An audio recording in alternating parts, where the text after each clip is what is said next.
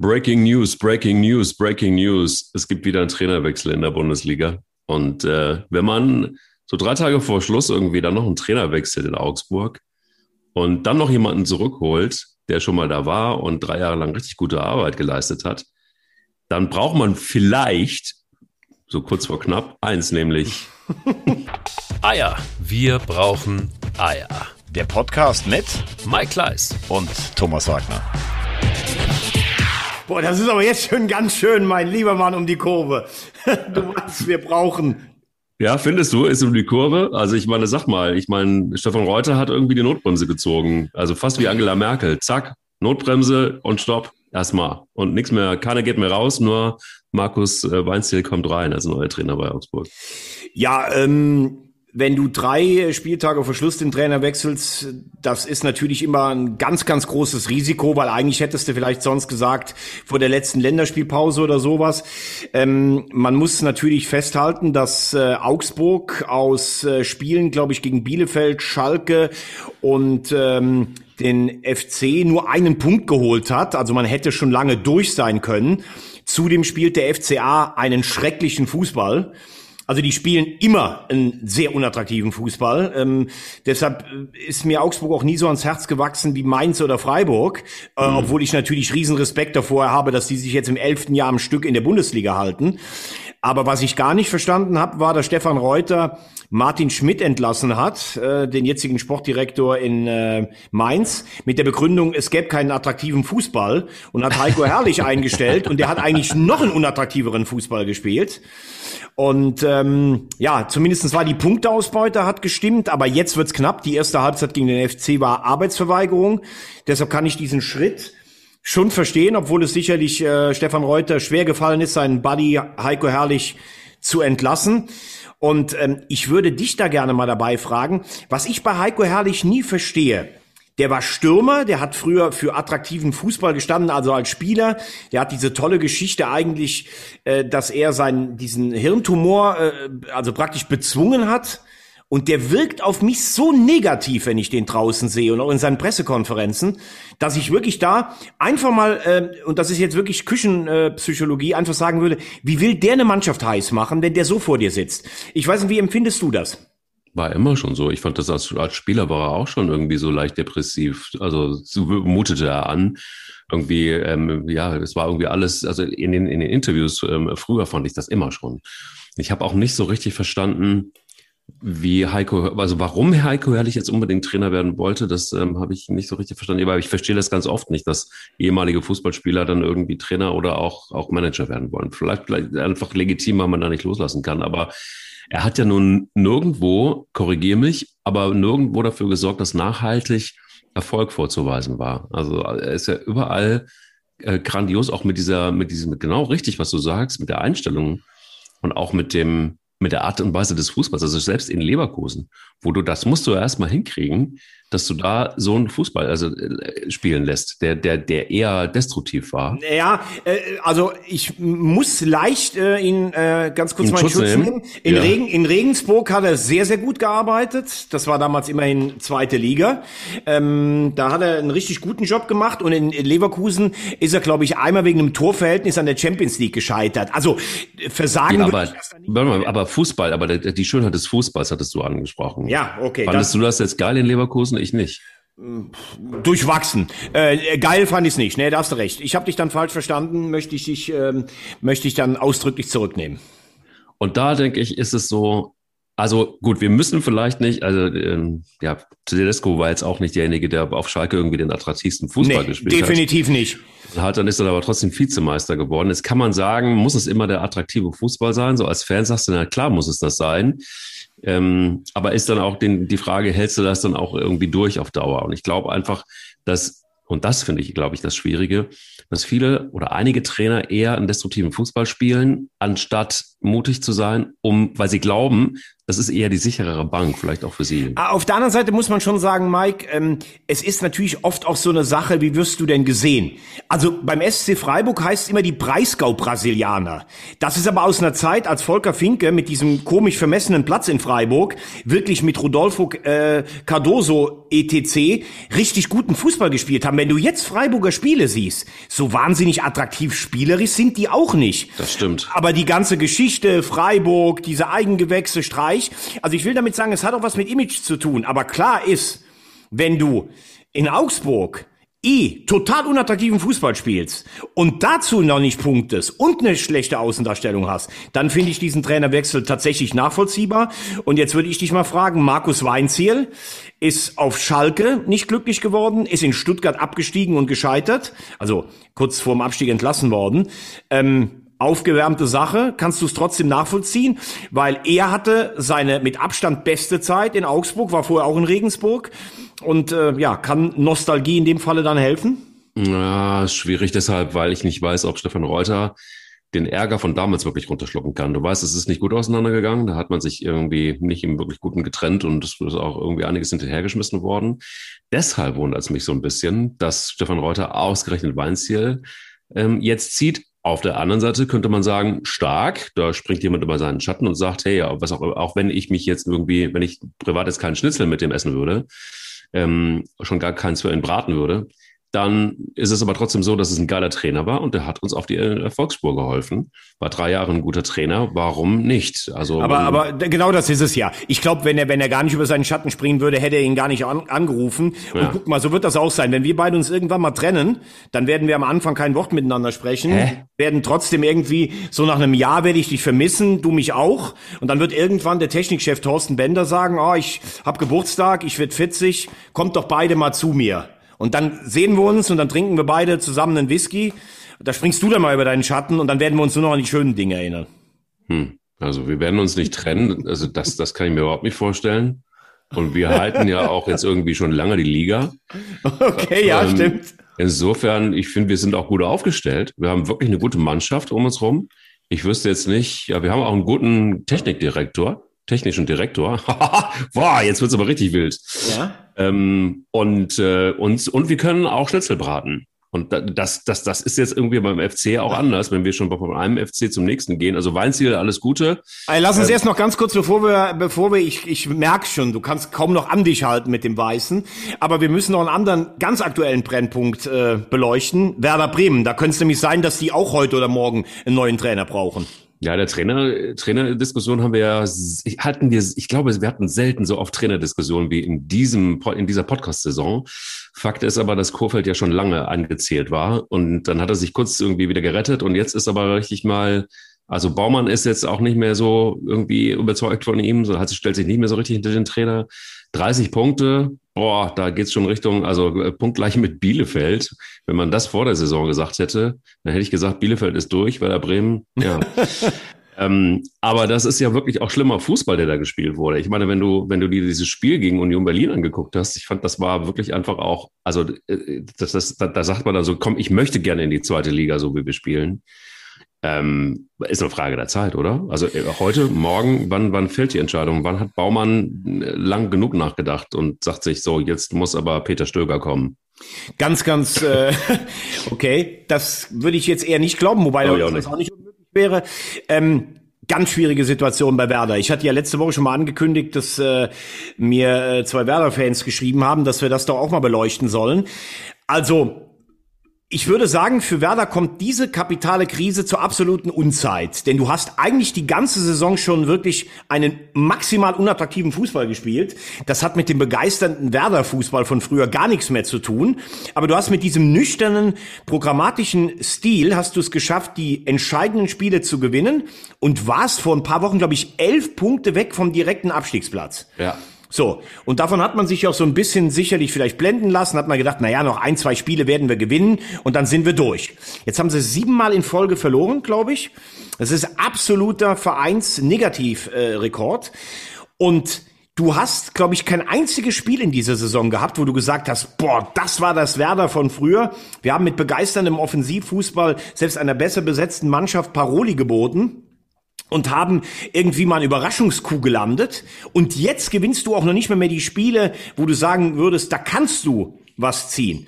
Das ist das Erste. Zum Zweiten, wo sind die Talente, die sich weiterentwickeln? Sargent kann man sagen, noch ganz gut. Eggestein stagniert.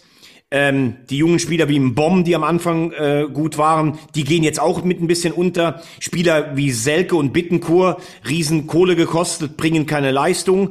Die Etablierten sind nervös und Werder spielt wie eine ganz ängstliche, biedere graue Maus. Und damit bin ich beim Trainer anderthalb Jahre gefeiert worden, im ersten halben Jahr für die Rettung, im zweiten toller Fußball, fast nach Europa gekommen, im dritten Jahr sich mit Hängen und Würgen gegen Heidenheim gerettet und jetzt wieder so eine Saison.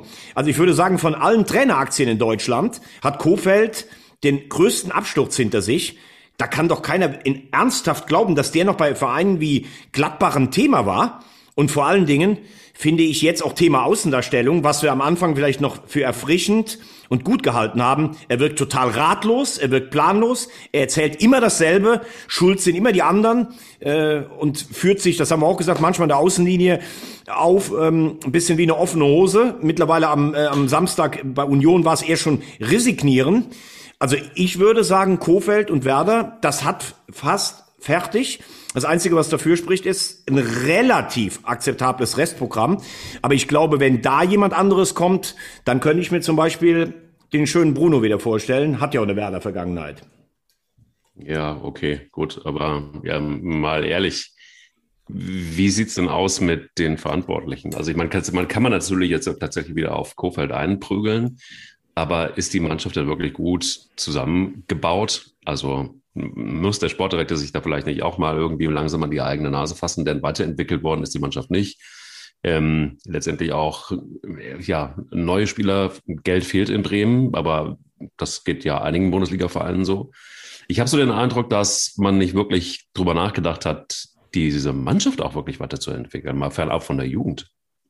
Also ich muss sagen, das ist ein sehr, sehr guter Punkt von dir. Ich habe mir jetzt gerade mal die Aufstellung angeschaut vom Wochenende. Also ich würde sagen, Pavlenka ist eigentlich ein solider, guter Bundesliga-Torwart. Wenn ich vorne schaue, Füllkrug, Sergeant Rashica, finde ich eigentlich einen ganz guten Angriff. Also damit musst du nicht unten stehen. Ähm, gut, Mittelfeld, Augustinsson, Möwald, Egge, Eggestein, Gebre Selassie, auch alles erfahrene, gute Bundesligaspieler. Hinten ist ein bisschen so, Moisander ist sicher über den Zenit drüber. Groß macht das insgesamt echt respektabel, für das der erst in so hohem Alter Bundesliga-Profi geworden ist. Friedel halte ich ähm, für ziemlich überschätzt. Ähm, also würde ich jetzt sagen, defensiv, das war am Samstag nicht so viel. Entschuldigung übrigens, falls ich manchmal ein bisschen zische. Ich habe ein Stück vom Zahn ist mir abgebrochen. Das nur für alle, damit ihr kein... Du bist ja eine harte Sau und spielst trotzdem weiter im Podcast. Ja, das ich bitte ja dich, bitte dich. Ich sehe aus wie ein Eishockey-Profi. Ich kann das gleich mal unserem Technikchef zeigen.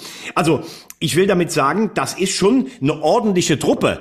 Insgesamt, du hast es angesprochen, Werder hat wenig Geld, fehlt mir aber schon so ein bisschen die Kreativität. Ja der früheren Jahre. Man sagt so, als bei Werder, ja, wir haben ja nicht so viel Geld und wir müssen die Bundesliga halten und sowas. Auch Baumann steht eher für, die, für diesen Stil. Und ich weiß gar nicht, ob Baumann eine Traineridee hat im Moment.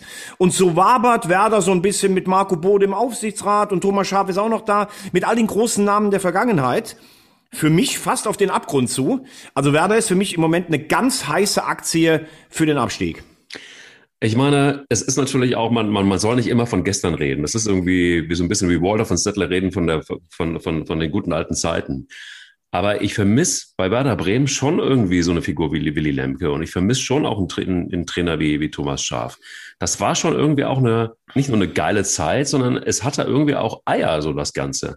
Und, und, und es ist eher für mich, ist es so ein Rumgeh-Eier, seit Baumann und Kofeld da irgendwie ihr, ihren, ihren Wahnsinn machen.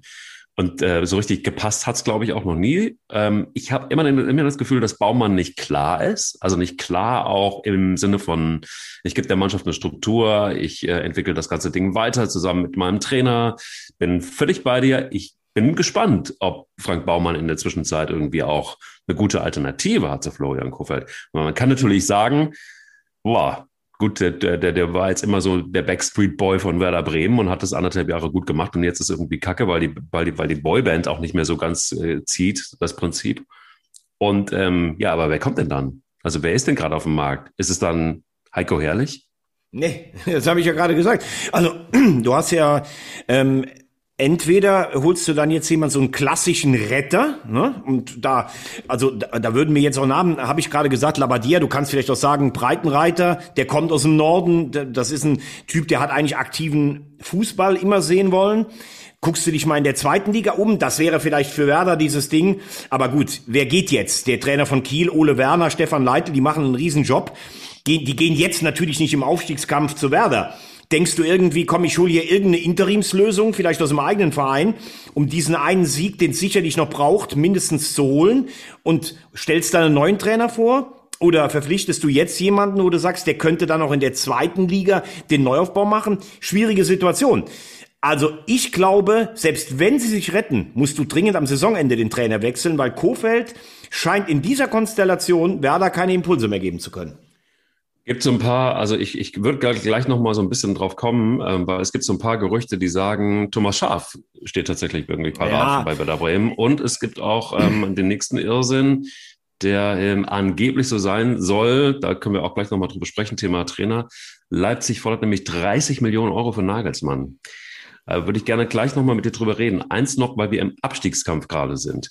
Wie fühlt es sich explizit für dich an, wenn du weißt, dass in der nächsten Saison dreimal weiß-blau in einer Liga zu finden ist. Du willst jetzt sagen, äh, neben Schalke steigt Hertha ab und der HSV bleibt unten? Ja. Wie ähm, ist das so? Wie fühlt ich, sich das an? Grauenhaft ich, ich, ich krieg ja dauernd irgendwelche so, so ich krieg ja dauernd irgendwelche so Dinger per WhatsApp zugeschickt. Oh, was ja. für eine geile zweite Liga nächstes Jahr.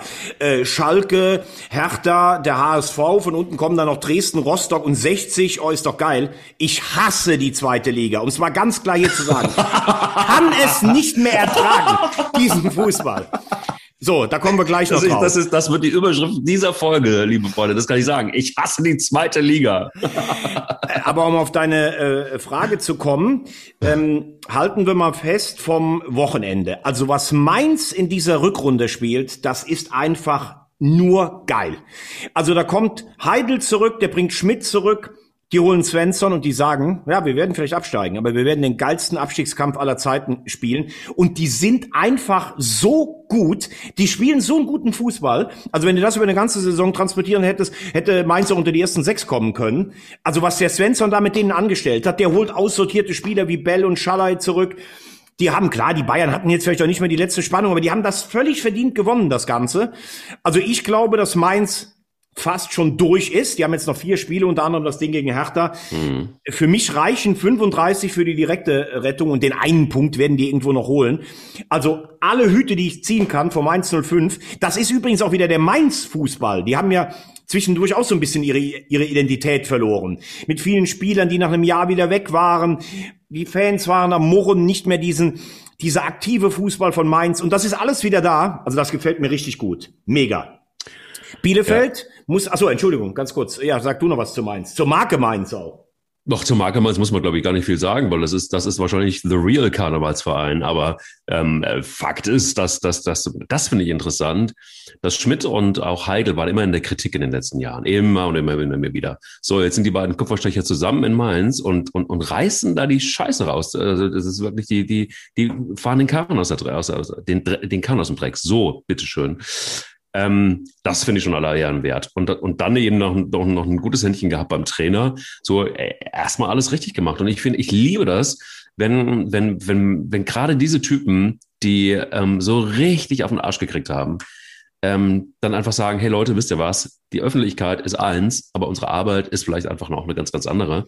Und ich glaube, wir, wir können, es ist völlig unstrittig, dass Heidel in Mainz früher ähm, einen hervorragenden Job gemacht und hat halt überhaupt Mainz dahin gebracht hat, wo Mainz damals war. Dann haben sie sich so ein bisschen verloren. So, jetzt haben wir irgendwie eine super Konstellation plus noch einen geilen Trainer.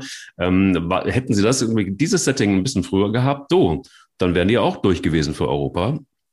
Ja gut, die Frage ist natürlich immer, ob du das dann über eine ganze Saison auch in einer anderen Konstellation durchziehen kannst. Ja, natürlich. Ähm, Heidel, habe ich ja immer gesagt, musste meiner Meinung nach sehr viel unberechtigte Kritik auch ja, in Schalke voll. über sich ergehen lassen. Hat, da sie, hat sicherlich auch nicht alles richtig gemacht. Schmidt war in Wolfsburg und in Augsburg so leidlich, also er ist mit Augsburg äh, nicht abgestiegen, aber äh, er hatte dann letztlich auch nur in Anführungszeichen, glaube ich, diese eine Spielidee. Aber so als Typ, der ist ja total positiv, Martin Schmidt, finde ich super. Und Svensson, wie der das umsetzt, also das ist einfach à la Bonheur, was Mainz spielt. Wie lange du das jetzt halten kannst in so einer Konstellation, wissen wir nicht. Die haben auch gut eingekauft im Winter. Mit Da Costa, mit Chor, mit Glatzel. Gute Leute, die alle eingeschlagen haben. Also das ist die Blaupause, wie du selbst, wenn du im Winter abgeschlagen bist, noch die Klasse halten kannst. Bielefeld, ähm, muss man weiter sagen, gestern 5-0 musst du ganz schnell abhaken, dass die überhaupt zu dem Zeitpunkt 30 Punkte haben und auf einem gesicherten Platz stehen, ist eigentlich schon ein Wunder. Äh, sie schießen halt wenig Tore und gestern ist hinten mal kompletter Synapsenausfall und Systemzusammenbruch gewesen. Aber ich glaube, das werden die schnell wegstecken. Ähm, und eigentlich, bevor du dann eben anfingst mit der, mit der Trainerentscheidung, wollte ich sagen, manchmal im Leben können noch sieben bis zehn Zentimeter den Ausschlag geben. Das gilt natürlich nicht nur für den Fußball. Also ich muss mich erstmal verneigen vor den letzten beiden Spielen des ersten FC Köln. Erste Halbzeit gegen Leipzig war Leipzig klar besser, muss eigentlich in Führung gehen, aber wie sie sich dann zurückgekämpft haben, auch mit Ansagen von Funkel, das war richtig stark. Auch Jonas Hector, den habe ich oft kritisiert hier, weil mir so seine Art, wie er ist, viele sagen, oh, das, das ist der coole Schlaubi-Schlau. Ich finde es manchmal einfach nicht richtig, wie er, wie er mit Presse und auch mit Fans umgeht. Aber dieses Spiel war mega, auch da alle Hüte für. Und trotzdem hätte das fast alles nichts genutzt, wenn in der 94. Minute Kluivert nicht den Pfosten trifft. Also diese, diese Zentimeter, da kann man übrigens auch über Elfmeter noch nachdenken. Äh, aber erst mit diesem Sieg hat der FC so einen Flow bekommen, jetzt in Augsburg gewonnen. Jetzt sage ich, der FC rettet sich auf jeden Fall. Wenn du das 2-2 bekommst, dann war's das wahrscheinlich. Du kannst alles, du kannst Transferpolitik, du kannst Spieler, du kannst jede einzelne Entscheidung auseinandernehmen. Aber ganz am Schluss ist Fußball ganz oft auch ein Spiel, wo sich wirklich in wenigen Zentimetern Spielglück, das hatten wir so oft äh, thematisiert, eine ganze Saison entscheidet. Wenige Zentimeter sind oftmals im Leben ähm, wichtig. Genau. Ähm, Fakt ist aber, dass Fakt ist aber auch, dass das überhaupt gar keine Frage, dass das richtig zwei richtig geile Spiele waren. Überhaupt gar keine Frage. Und ich finde auch, ähm, und da muss ich ganz endlich, äh, ganz ehrlich auch meine meine Meinung revidieren. Friedhelm Funkel hat da ganz, ganz viel richtig gemacht. Ähm, die Energie, die Friedhelm Funkel auch in der Seitenlinie hat, die hat die Mannschaft gebraucht. Das siehst du auch. Und auch so, so ein Spieler wie Duda, den mal auf die Seite zu nehmen und mal ein bisschen äh, Duda Duda zu machen. Und ähm, dann funktioniert das äh, tatsächlich wirklich wieder viel, viel besser. Der hat sich jeden Einzelnen vorgeknüpft. Der hat irgendwie auch einen guten Draht zur Mannschaft, hört man. Insofern wundert es mich jetzt erstmal nicht. Was ich allerdings ein bisschen schlimm finde, ist, dass alles wieder jubelt und jetzt schon wieder von der Champions League spricht. So nach dem Motto, wir sind durch. Wir haben äh, tatsächlich nicht mehr weit bis, bis zum Klassenerhalt und, und, und. Das ist mir noch zu früh. Da habe ich irgendwie, also dieses Gejubel, das hatten wir schon das ein oder andere Mal. Äh, dass das gerade im Abstiegs, Abstiegskampf, dann wurden mal zwei Spiele gewonnen oder eins und schon hieß es wieder, komm, die ganze Krise ist vom Tisch. Nee, meine lieben Damen und Herren, so ist es nicht. Und da bin ich noch sehr, sehr, sehr skeptisch, weil auch Hertha BSC, die müssen erstmal noch ein paar Spieler, da wissen wir nicht, wie kommen die aus der Corona-Pause zurück. Wie haben die sich erholt? Wie haben die trainiert? Die haben noch einige Spiele vor sich. Aber Mike, in einem Punkt möchte ich dir schon widersprechen. Also ich bin ja schon oft auch kritisch mit dem FC und ich bin auch kritisch mit diesem, mit diesem früher, mit diesem Anspruchsdenken. Aber was da im Moment teilweise, wenn du dann Friedhelm Funkel mit diesem Ding, das es früher schon mit Gistol gab, mit Meisterschale und Pokal siehst, das ist schon eher so Ausdruck der Erleichterung, ey, wir leben noch. Also ich höre hier keinen einzigen, und ich habe echt viele FC-Fans in meinem Umkreis, die irgendwie von Europa und Champions League verbunden Nein, das war ein Gag. Das war ja, jetzt wirklich ein Witz. Ja, aber, aber, es stimmt ja, aber du ja weißt, einfach was ich meine, nicht. Das steht ja sinnbildlich. Ja, aber es wird ja nicht besser dadurch, dass man immer sagt, dass die hier ein, ein Problem mit der Realität haben. Haben viele Fans, aber im Moment weiß jeder, dass es nur um den Klassenerhalt geht und da kann ich auch den Jubel nachvollziehen. Die waren heute vor einer Woche mausetot und du holst sechs Punkte. Und wenn du jetzt noch sechs holst, du hast zwei Heimspiele gegen Freiburg und gegen Schalke, dann bist du durch. Mit 35 lege ich mich fest, bist du durch. Ich habe immer gesagt Platz 14 oder 15. Nur eins musst du beim FC machen und da hast du recht. Du kannst dann nicht irgendwie hier durch Köln fahren und dich äh, bejubeln lassen, als wenn du deutscher Meister geworden wärst. Dann musst du mal gucken, warum hat erst Friedhelm Funkel am Schluss das Potenzial dieser Mannschaft wecken können. Ein Duda, du hast es richtig gesagt, spielt einen super Fußball. Es muss doch mit der Mannschaft dicke reichen, Platz 12 bis 15 zu erreichen und nicht sich dafür äh, bejubeln lassen, wenn es am Schluss gerade klappt. Da musst du nochmal drüber gehen, über die Kaderzusammenstellung, über viel zu langes Festhalten an Gistol, dessen Krönung, dessen Vertrag auch übrigens sogar in der zweiten Liga weiterlaufen würde. Das ist ja der Wahnsinn mit Richtung Ab Abfindung. Aber trotzdem müssen wir heute sagen, Fleißkärtchen für den FC in dieser Woche, das war richtig gut. Also die gehen durch. Und äh, jetzt hast du gerade gesagt mit Hertha. Und da würde ich dich gerne mal fragen. Wir haben ja jetzt auch ein paar Beispiele schon in der zweiten und dritten Liga. Sandhausen hat den HSV und Hannover überrannt nach Quarantäne. Richtig stark. Kiel hat das erste Spiel in Osnabrück gewonnen. Jetzt kann man sagen, Osnabrück 13. Heimniederlage in Folge. Da gewinnt jeder. Dresden kam schlecht raus in der dritten Liga. Was glaubst du? Wie geht man das überhaupt an von Körper und Geist? Denn ich glaube, Hertha hat 13 Tage, fünf Spiele oder sowas. Das ist schon heftig, das Programm. Das ist ein heftiges Programm. Ähm, ich könnte mir gut vorstellen, dass die das ganz gut hinkriegen, dass sie sich gut vorbereiten und dass sie auch körperlich tatsächlich irgendwie man hört nämlich relativ wenig, wie sie sich vorbereiten und wie das alles so funktioniert. Also ich glaube, die haben einen Plan zumindest, wie das funktioniert. Ob das dann aufgeht, das ist die Frage. Ich wage immer zu bezweifeln. Ich glaube, da sind wir uns einig, nichts ersetzt ein richtiges Mannschaftstraining. Da kannst du so viel Fahrrad fahren in der Bude, wie du willst. Da kannst du so viel in die Muckibude gehen. Du brauchst einfach auf den Platz und du brauchst einfach tatsächlich auch dieses Mannschaftstraining. Ähm, dementsprechend bin ich da auch skeptisch, aber ich glaube, dass Hertha sich retten wird. Es wäre auch ehrlich gesagt ein Skandal, wenn man als Big City Club und mit den Ansprüchen, die man hatte, wirklich absteigt. Also ich meine, gut, das ist natürlich bei dem Schalke 04 ganz genauso. Also es, es hätte eine, es wäre für mich, würde es so kommen, mal angenommen, Hertha und äh, der HSV gehen ab, dann wäre es für mich wahrscheinlich der so. Der HSV bleibt, würdest du dann sagen. Ja, wenn das noch mit dazu kommt. Nee, du hast gerade gesagt, Hertha und der HSV gehen und ab. Schalke, Entschuldigung. Okay. Also wenn Hertha und Schalke abgehen und der HSV bleibt, das ist dann nochmal äh, hinten angehängt. Das wäre natürlich, dann, dann wäre es dann wär's das totale Desaster. Aber alleine wenn, wenn Hertha und, ähm, und, und Schalke abgehen, das wäre für mich so mit die dramatischste Bundesliga-Saison seit langer Zeit zumindest. Weil mit den Ansprüchen, die man da hat, dann so gnadenlos in den Sack zu hauen, das ist schon auch eine Kunst. Wenn dann noch mit dazu kommt, und dann, dann spieße ich mich an, dann habe ich die Hertha-Frage auch gelöst, dass der HSV wirklich nicht aufsteigen sollte, dann müsste man sich wirklich beim HSV mal langsam, aber sicher die Frage stellen, was ist da eigentlich bloß? Also das kann ja, nicht da, sein. Da kommen wir ja gleich noch zu. Aber bei ja. Hertha, bei Hertha muss man ja sagen, es macht natürlich schon was mit dir, wenn du in einem normalen Wettbewerb so an Spieltag 27 oder 28 in Main spielst und du bist noch auf einem Nicht-Abstiegsplatz. So, dann gehst du ja nicht mit diesem Messer am Hals Gefühl rein, wie die jetzt reingehen werden. Also, die wissen, Mainz hat gepunktet, der FC hat gepunktet, Bielefeld hat gepunktet. Also Hertha muss ja von hinten eine Aufholjagd starten mit dieser körperlichen Belastung und noch viel mehr Druck. Also diese Situation hat sich objektiv erstmal verschlechtert. Du kannst aber natürlich auch, und das habe ich letzte Woche schon gesagt, ähm, wie Hertha es jetzt machen und sagst einfach, okay, wir jammern jetzt nicht, es ist so, wir haben in diesem Jahr viel äh, wegstecken müssen, wir müssen das jetzt für uns nutzen und wir müssen in den Flow kommen. Die Mannschaft ist eigentlich stark genug und hat nur direkte Konkurrenz im Abstiegskampf, aber das ist schon eine gewisse Herkulesaufgabe. Und ich finde, deshalb ist Hertha auch die große Unbekannte in diesem, äh, in diesem Abstiegskampf, weil wir ja gesagt haben, Mainz und Köln sind im Moment die Gewinner, Werder und Augsburg die klaren Verlierer. Bielefeld ähm, hält sich trotz des 0 zu 5 äh, gut, also so Mittelklasse. Und Hertha ist die Unbekannte. Und äh, es scheint dann doch so zu sein. Wir haben ja mal ein paar Hochrechnungen aufgestellt und haben gesagt, 32 Punkte reichen sicher für die Relegation. Bin mir da nicht mehr ganz so sicher. Kann schon sein, dass du 3,34 brauchst, um Relegation zu spielen. Ähm, ja, und, und Hertha, das wird eine Aufgabe für Kopf und Geist und für Sportmediziner.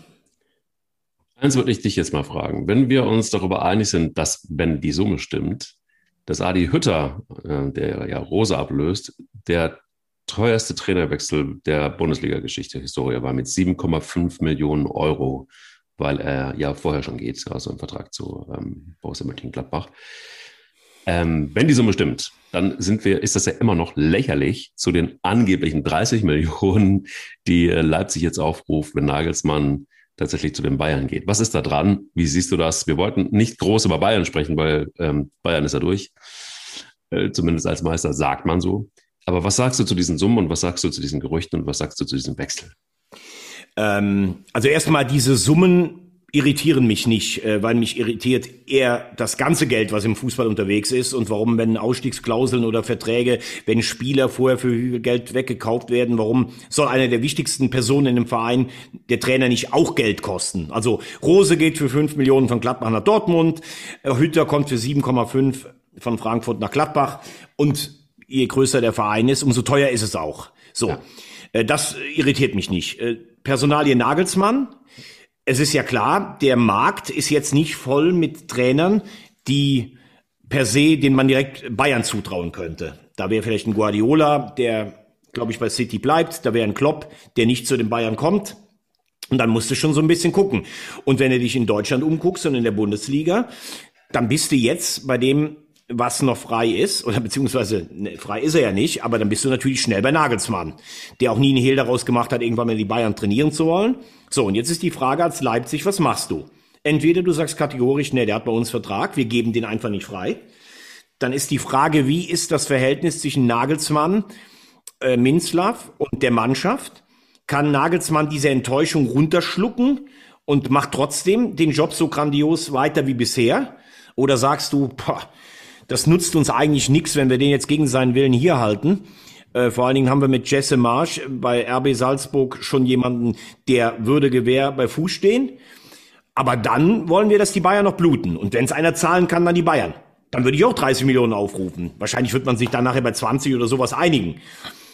Aber ich fände auch mal an Leipzig Stelle nicht schlecht oder vielleicht an Dortmund Stelle, wie früher damals mit Lewandowski, der noch ein Jahr weiter gespielt hat, um dann ablösefrei zu gehen, zu sagen, nee, wir knicken eben nicht ein, wenn ihr jetzt kommt. Und du Nagelsmann hast übrigens Vertrag, du, du erfüllst den jetzt bitte hier.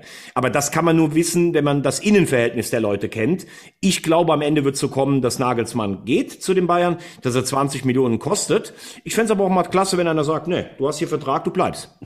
Eier halt, ne? Wir brauchen Eier. In der Tat. Ja. Vielleicht wäre es auch mal an der Zeit. Sag mal, ähm, nächste übrigens, Frage. Übrigens, ganz ja? kurz, ähm, neuestes Gerücht, was ich gehört habe, wollte ich hier auch dann nur mal, nur mal sagen. Und ich kann mir vorstellen, dass es ein gutes Gerücht ist. Mhm. Aus gut unterrichteten Kreisen. Äh, in Frankfurt, ähm, von einem äh, Fußballkollegen, äh, der in Frankfurt selber wohnt. Markus Krösche, Sportchef in Frankfurt und Roger Schmidt, ähm, der Trainer in Frankfurt, alte Paderborner Schule. Oh.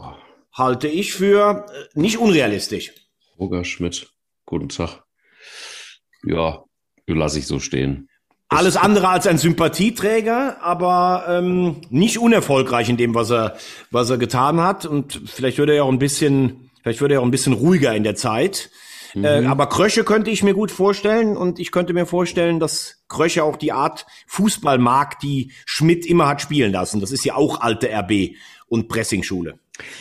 Ja, aber was ist, wenn der Wunder Terzic weiter so grandios, äh, unter anderem wie er jetzt gegen Wolf, Wolfsburg gewonnen hat, beziehungsweise könnte man natürlich sagen, dass Wolfsburg irgendwie auch Arbeitsverweigerung hingelegt hat und das ähm, dann gegen Ende. Ähm, Wäre das jetzt nicht langsam mal so ein Mann, den man doch mal ernster nehmen muss, als ihn nur Wundertersic zu nennen? ich ich kann es nicht sagen. Äh, ich glaube schon, dass du dich als, als Bundesligist ähm, mit ihm beschäftigen solltest, vielleicht auch wenn er gerade noch den Pokal gewinnt ähm, mit Borussia Dortmund. Mhm. Aber wir müssen jetzt auch mal festhalten, jetzt sagen alle so, oh, in Wolfsburg drei Niederlagen am Stück, ähm, stimmt's da doch nicht äh, mit Glasner und Schmatke und was, was fabuliert der Glasner immer so in Hieroglyphen gerade über seine Zukunft? oh, Eintracht Frankfurt, oh, Adi Hütter, diese Unruhe. Also ganz ehrlich, braucht mir keiner mitzukommen. Wenn mir einer erzählt, dass jetzt Hütter, weil der nach Gladbach geht, äh, schuld ist, ähm, weil die jetzt, die, die Spieler wollen doch auch alle in die Champions League. Das ist für mich totaler Kokolores. Was ich bei Hütter nicht verstehe, ist, warum er jetzt ähm, warum er jetzt äh, Trapp anzählt am Samstag in, in, in Leverkusen, der ähm, beim ersten Tor, dem hat er ihm eine Mitschuld gegeben, war aber äh, eigentlich der einzige Frankfurter mit Normalform. Da wäre ich jetzt dann vielleicht, das fand ich von Hütter selber nicht so geschickt. Aber wie gesagt, Käse für mich, dass da ein Spieler jetzt schlechter spielt. Mhm. Ähm, aber Dortmund ruft jetzt ein, einfach mal endlich die Leistung ab, zu der sie eigentlich auch in der Lage sein müssten. Und Dortmund muss in Stuttgart und zu Hause gegen Union gewinnen. Jetzt in Unterzahl ähm, fast eine Halbzeit gegen Wolfsburg zu gewinnen, das war gut. Mannschaft scheint spät aber nicht zu spät ihre Mentalität wiederzufinden. Und äh, das ohne Mats Hummels übrigens in so einem wichtigen Spiel, muss man auch mal sagen. Und äh, was bin ich hier teilweise von Leuten angegangen worden oder ausgelacht worden, wenn ich Marco Reus gelobt habe? Der spielt mit Ausnahme des Spiels gegen Frankfurt eine richtig gute Rückrunde, ist ein richtiger Kapitän im Moment, das muss man auch sagen. Äh, Haaland hat seine Motzphase hinter sich gelassen. Und ähm, ja, auch Spieler wie Akanji, die haben sich gesteigert. Guerrero ist wieder zurück. Macht Hitz macht einen ganz äh, souveränen Eindruck in der Kiste. Macht im Gesamten eine, eine richtig starke Mannschaft. Und jetzt ist Dortmund natürlich wieder dran. Ein Punkt hinter Frankfurt, zwei hinter Wolfsburg. Ähm, äh, und die Frage ist, beim Restprogramm, was denkst du denn, wenn Dortmund neun holt, wen sie noch eher abfangen könnten? Also Wolfsburg hat jetzt als Programm nach der Pause zu Hause deine Unioner, dann muss Wolfsburg nach Leipzig und dann haben sie am letzten Spieltag zu Hause Mainz. Hast du mitbekommen? Habe ich mitbekommen. So, und du bist gerade am Rechnen, wie ich dich kenne. Bin gerade am Rechnen. Genau. Und äh, die Eintracht spielt zu Hause gegen Mainz, Prestige-Derby. Mhm. Ähm, da hat Mainz letztes Jahr, glaube ich, den Klassenerhalt äh, äh, klar gemacht. Dann spielt Frankfurt in Schalke. Und am letzten Spieltag spielt Frankfurt zu Hause gegen Freiburg. So. Also ich würde jetzt sagen, anhand der Tatsache, wie es im Moment aussieht und wie die Spiele liegen, dann ist es so, dass Dortmund auf jeden Fall noch in die Champions League kommt. Aber, aber Dortmund hat übrigens auch ein schweres Programm. Die spielen noch gegen Leipzig und in Mainz, ne? Ja, ja, genau. Hm. Ähm, dennoch glaube ich, sind die so gut drauf, dass sie zumindest mal die fehlenden Punkte. Frankfurt wird weiter schlecht schwächeln. Wolfsburg wird sich einigermaßen fangen, ähm, werden ihren dritten Platz behaupten und dann geht es im Grunde genommen nur erstmal, wenn wir über die Champions League reden, nur noch über ähm, um Dortmund und Frankfurt und da glaube ich werden Dortmund und Frankfurt in the long run die, die Plätze tauschen. Ähm, ja, so wird es kommen. Punkt. Also, äh, schwierig. Ich äh, würde sagen, ich traue Dortmund im Moment neun Punkte zu, obwohl das alles andere als selbstverständlich ist. Wenn sie die neun holen, fangen sie Wolfsburg und Frankfurt ab, aber Frankfurt bleibt unter den ersten vier und Wolfsburg mhm. fällt raus. Ist das so? Ja, also ja. ich sage Frankfurt, Dortmund, Champions League, Wolfsburg raus, aber du weißt, ich bin nicht so ein guter Tipper wie Rosamunde. Dann wollen wir doch mal sehen, wie das in der zweiten Liga aussieht. Denn äh, Jonas Bold ist ein bisschen gereizt gewesen, ähm, stellt sich komplett hinter den Trainer beim HSV. Würdest du das als Jonas Bold jetzt auch tun? Oder würdest du sagen, es ist jetzt allerhöchste Zeit, dass wir da vielleicht nochmal einen neuen Impuls setzen. Ist das so oder würdest du es durchziehen, wenn du bold wärst? Schwierige Frage. Äh, vor der Saison haben wir gesagt, ähm, das ist eigentlich die Chance für den HSV aufzusteigen, weil es fehlt der natürliche Aufsteiger wie im letzten Jahr Stuttgart oder Köln, die mit ja. noch mehr Kohle als der HSV hochgehen wollen. Das war der HSV ja eigentlich nur im ersten Jahr mit, mit Köln zusammen. Ähm, Hannover hat zwar noch einen höheren Etat, aber da habe ich eigentlich auch nicht so viel Schiss davor gehabt. Und du hast Terodde. Das waren ja so ein bisschen die, ähm, die äh, Erfolgsfaktoren. Mhm. Genau, genau. So, äh, als erstes würde ich mich als HSV auf die Vergangenheit jetzt besinnen und würde sagen, okay, der coole Herr Titz, der nette Herr Wolf, der alte, der von der alten Schule der Schleifer Hacking, haben es alle nicht geschafft. Und der innovative, smarte, coole Tune scheint es auch nicht zu schaffen. Und man hat äh, sowohl an Wolf in der Endphase der Saison auch, als auch an Hacking festgehalten und es hat keinen Erfolg gezeitigt. Also ich mag Tune, ich finde, das ist ein guter, richtig guter Typ. Ich finde, er hat auch vieles richtig gemacht. Aber im Moment, gerade wieder in der entscheidenden Saisonphase, scheint einiges nicht zu stimmen. Wenn es eine Alternative gegeben hätte, wäre es für mich Horst Rubech gewesen. Dann hätte ich gesagt, pass auf, es ist dein HSV, du bist jetzt wieder zurück. Du musst äh, hier auf die Trainerbank ähm, die letzten Spiele plus vielleicht die Relegation. Und ich glaube, der hat so eine Aura, Horst Rubesch, und das meine ich jetzt gar nicht als Vereinstrainer, hat der in seiner frühen Trainerkarriere auch nicht viel zerrissen, aber in den letzten Jahren so beim DFB und durch seine Aura und einfach, der ist der beste Typ, den ich im Fußball jemals kennengelernt habe. Hätte ich mir vorstellen, dass ein Ruck durchgeht.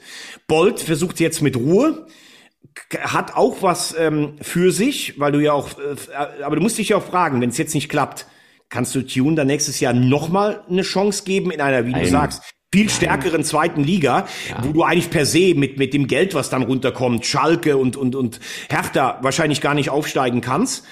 Ähm, Fakt ist aber auch, und das bitte ich schon auch der Fairness halber mal ähm, anzuerkennen. Also der HSV hat in Sandhausen blamabel gespielt, hat sich von der Mannschaft, die aus der Quarantäne kam, überrennen lassen. Das ist einfach richtig schlecht.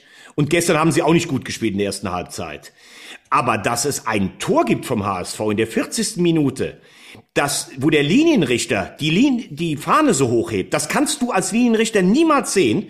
Und es dann, obwohl alle beim VRR auch die Zweitligisten Kohle reingeben in diesen Topf, nur sieben Kameraeinstellungen gibt, während es 19 in der ersten Liga gibt, so dass es noch nicht mal eine Linie gibt aus Köln, die dann sagt, das war Abseits oder das war kein Abseits. Du brauchst den Videobeweis nicht. Ja. Dann brauchst du den Videobeweis nicht und das ist das genau, was ich eben sage. Da geht's wahrscheinlich noch nicht mal um sieben Zentimeter, sondern um einen Zentimeter. Und jetzt weiß ich genau, dass jeder sagt, ja, der HSV-Fan. In der Bundesliga habt ihr so viel Glück gehabt. Ja, hat der HSV in der Bundesliga viel Glück gehabt. Im ersten Jahr in der zweiten Liga gegen Magdeburg gab es noch keinen VAR. Klares Handspiel auf der Linie. Gegen Magdeburg wäre es 2-0 oder beziehungsweise ein Elfmeter und Rot gewesen. Letztes Jahr auch manche Entscheidungen. Dieses Jahr war es abseits in Hannover mit Terodde. Jetzt das Ding. Sie haben einfach im Moment auch nicht diese, dieses Momentum, wo du mal eine Saison drehen kannst. Während Holstein Kiel die Elfmeter fast nachgeschmissen bekommt. Ich empfehle, auch wenn äh, mein, mein Freund Thomas Kraus jetzt wieder zuhört, ähm, äh, Rekordspieler der Regionalliga, die wahre Tabelle. Äh, Kiel hat zwölf Punkte mehr, als ihnen ähm, zustehen würde. Klar, das ist auch eine. Nein, guck dir das mal an. Ja, ja, ist das klar. ist schon eine Sache ich will nicht sagen, Kiel macht seit Jahren einen richtig guten Job. Und die haben jetzt auch mit dieser Quarantäne natürlich auch genug Probleme. Aber es ist im Moment auch nicht so, dass es sich dann für den HSV mal dreht. Dazu kommt dann dieser ganze Druck, dazu kommt die ganze Häme. Und deshalb spielen sie im Moment auch wieder einen richtigen Scheißdreck zusammen in Sandhausen und in der ersten Halbzeit in Regensburg. Und letztlich muss ich auch sagen, Spieler wie Duziak, wo ich gedacht habe, der kann den Unterschied ausmachen, ist diesem Ding einfach nervlich nicht gewachsen. Terodde ist von der Versorgungskette abgeschlossen. Und so kommt das. Also der HSV, machen wir uns nichts vor, die brauchen zwölf Punkte. Wenn du zwölf Punkte holst, kannst du vielleicht führt, weil die haben auch noch das schwere Spiel in Paderborn, die spielen jetzt zu Hause gegen Sandhausen, kannst du die vielleicht noch einfangen? Äh, Kiel hat ja mit den drei Nachholspielen sieben Punkte mehr, wenn sie alles gewinnen würden. Spielen jetzt allerdings auch in Nürnberg, haben dann auch noch den Rhythmus mit dem DFB-Pokalspiel. Also wenn der HSV zwölf Punkte holt, ist Platz drei mindestens noch drin und dann Relegation gegen Werder. Das würde ich mir wünschen. Die Scheiße ist ja auf Deutsch gesagt, dass du bis auf Platz sieben Mannschaften hast, die grundsätzlich erstmal noch die Möglichkeit haben auf dem Relegationsplatz, mindestens. Und das ist irgendwie etwas, was ich ähm, nicht mehr wirklich in Erinnerung habe, was jemals mal so ein knappes Höschen war. Ähm, das ist schon irgendwie einfach auch sehr kompakt da vorne bis Platz sieben. Also selbst St. Pauli könnte, also ne, könnte noch eine Rolle spielen. Aber du bist, ist also, was ich brillant finde, die Idee mag ich sehr gerne, ist Horst Rubesch. Vor allen Dingen einfach auch, weil er auch einen sehr, sehr, sehr guten Job, das sagen übrigens alle, die da irgendwie ein bisschen Insights haben, äh, als äh, Chef des äh, Leistungszentrums, Nachwuchsleistungszentrums in Hamburg macht. Also das ist ja immer einer gewesen, der vor allen Dingen eins kann motivieren und wahnsinnig viel Fußball-Sachverstand hat ähm, immer so ein bisschen auch so derjenige gewesen, der so ein bisschen spät gezündet hat. Also könnte gut sein, dass gerade das Thema spät jetzt nochmal kommt und er spät zu seinem Glück kommt und den HSV doch noch und dann, glaube ich, rastet Hamburg komplett aus. Dann wird er wahrscheinlich vorm Volksparkstadion eine goldene Horst Rubisch-Figur aufgebaut. Und aber das es, wird Thomas ist, Wagner mit seinem Zahngold machen. von abgebrochenen Zähnen heute Morgen. ich ich habe kein Zahngold. aber dafür ist es jetzt zu spät. Also wenn du diesen Impuls hättest setzen wollen, dann hättest du es jetzt vor dem Spiel gegen Regensburg machen müssen, weil du hättest sagen müssen, wir brauchen diese 15 Punkte. Du hast gestern wieder zwei Punkte verloren. Und du hast es nicht mehr in der eigenen Hand. Also wenn Fürth alle Spiele gewinnt oder nur zehn Punkte holt, sind die vor dir. Und wenn Kiel, die halt drei Spiele weniger haben als du, einigermaßen durchs Programm durchkommt, dann kannst du gewinnen, wie du willst.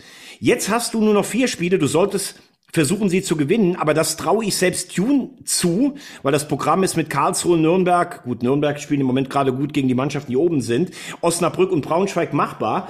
Und wenn du die Reaktion in der zweiten Halbzeit gestern gesehen hast, kannst du auch nicht sagen, dass die Jungs gegen den Trainer spielen. Der hat die dann schon noch erreicht. Also wenn hättest du es meiner Meinung nach vor dem Spiel machen müssen, ich schätze Tune ähm, und äh, zu deinem, ja, so viele Mannschaften können noch aufsteigen. Das sehe ich ein bisschen anders. Weißt du warum? Pauli ja. hat zum Beispiel 47 Punkte, hat aber nur noch drei Spiele. Selbst wenn sie die alle gewinnen, sind sie bei 56. 56 werden meiner Meinung nach nicht reichen für Platz drei.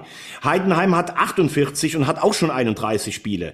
Düsseldorf, klar, wo ich gar nicht weiß, wie die bis da oben wieder rangekommen sind. Aber ich sage, Bochum ist durch. Führt HSV und Kiel, da geht es um Platz zwei und drei. Und im Moment muss man sagen, hat der HSV da eigentlich die schlechtesten Karten. Vielleicht sehen wir den HSV eines Tages dort wieder, wo ich sie noch in einer guten Erinnerung habe. Allerdings ähm, ja, das ist lange her, da hieß der Wettbewerb auch noch anders. Heute heißt der Champions League. Europapokal der Landesmeister. Genau. Aber eins, eins noch ganz kurz. Ähm, du siehst übrigens, wie, wie schwer sich dann große Vereine tun, wenn man, wenn man dieses Ziel klarer Aufstiegsfavorit. Ein Satz noch zu, zu Dynamo Dresden. Letztes Jahr abgestiegen als Tabellenletzter. Da mussten sie auch diese Quarantäne Hatz der Spiele machen, waren aber vorher schon Tabellenletzter. Dann mit Markus Kocinski teilweise acht Punkte vor gewesen. Und jetzt hast du dann so gesehen, ein paar Spiele nicht gewonnen, Probleme mit dem Tore schießen. Dresden ist ja auch Wahnsinnsdruck da und die sind sehr schlecht aus der Quarantäne rausgekommen. 0-3 zu Hause gegen Halle. Jetzt haben sie ähm, Kocinski ähm, entlassen und ähm, Alexander Schmidt übernimmt. Der war früher mal Löwentrainer ähm, und äh, bei Türkgücü zuletzt. Auch da ist richtig Feuer unterm Dach. Äh, Hansa Rostock ist der Erster. Dresden hat noch zwei Nachholspiele. Die Löwen sind wieder da. Ingolstadt letztes Jahr in der Relegation ähm, gescheitert. Das könnte natürlich, wenn Rostock, Dresden und vielleicht 60, 60 hochgehen, wie du es gesagt hast, das wäre dann wahrscheinlich wirklich die beste zweite Liga aller Zeiten. De facto. Und der erste FC Kaiserslautern hat gewonnen. Das heißt, er ist das erste Mal seit langer, langer Zeit aus, der, aus den direkten Abstiegsplätzen raus. Absolut. Ähm, Gott sei Dank. Es ist ähm, Licht am Ende des Tunnels, dass der erste FCK dann vielleicht einfach auch demnächst mal wieder in der zweiten Liga spielt. Das würde ich Ihnen wünschen. Das ist noch ein sehr, sehr weiter Weg. Und es sind wir gerade mal aus den Abstiegsrängen raus. Aber trotzdem, Gruß in die Pfalz, Shoutout zum ersten FC Kaiserslautern. Ihr schafft das, ihr roten Teufel, damit ich auch wieder meine Bettwäsche von damals nochmal rausholen kann vom ersten FCK und sie mir wieder übers Laken ziehen kann. Oh, übrigens, jetzt kommt gerade, Entschuldigung, die Meldung. Jetzt gerade, das ist Wahnsinn, 11 Uhr 24, RB Leipzig und Markus Krösche gehen getrennte Wege. Ich habe es eben gerade noch gesagt, dass ich mir vorstellen könnte, der geht nach Frankfurt. Oh, Boah. guck mal. Ne? Krass. Du bist ja. wirklich, du bist nicht nur der Geysir aus der Vulkaneifel, du bist auch das Orakel der Vulkaneifel. Wahnsinn, Wahnsinn. Ja, jetzt ist der Weg natürlich frei. Also, kommt gerade rein. Hier, 11.25 Uhr.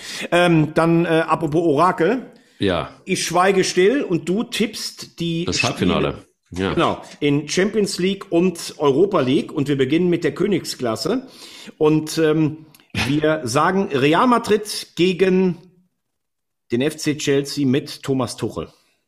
Ja, das ist eine ganz schwierige Angelegenheit, aber die Königlichen werden es machen. Die sind so stark und Chelsea ist auf einem guten Weg.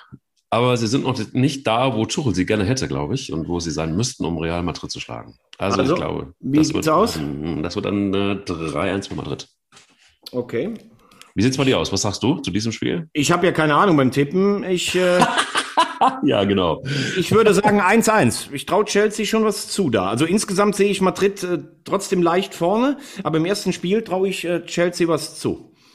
Und okay. dann noch Paris gegen Man City. Ja, was soll ich da sagen? Ich habe ja schon PSG, habe ich ja schon als Champions League ähm, Gewinner, habe ich mir ja festgelegt. Also deshalb wird das ein knappes, aber dann doch ein 2 zu 1 für die PSG. Ich sag 3-2 für PSG. Oh. Und dann gucken wir noch in die Europa League. Sehr gerne. Gerne. Und sehen da, mein Lieber, Na? Muss jetzt mal gerade gucken, wer zuerst Heimspiele hat gerade. Was ist denn hier los? Also, wir haben auf jeden Fall Man United gegen die Roma, wir haben genau. Villarreal gegen, gegen Arsenal. Arsenal. Genau, also was sagst du, Man United gegen die Roma? Ja, Überraschungserfolg wird das werden für der Roma. Echt? Ja.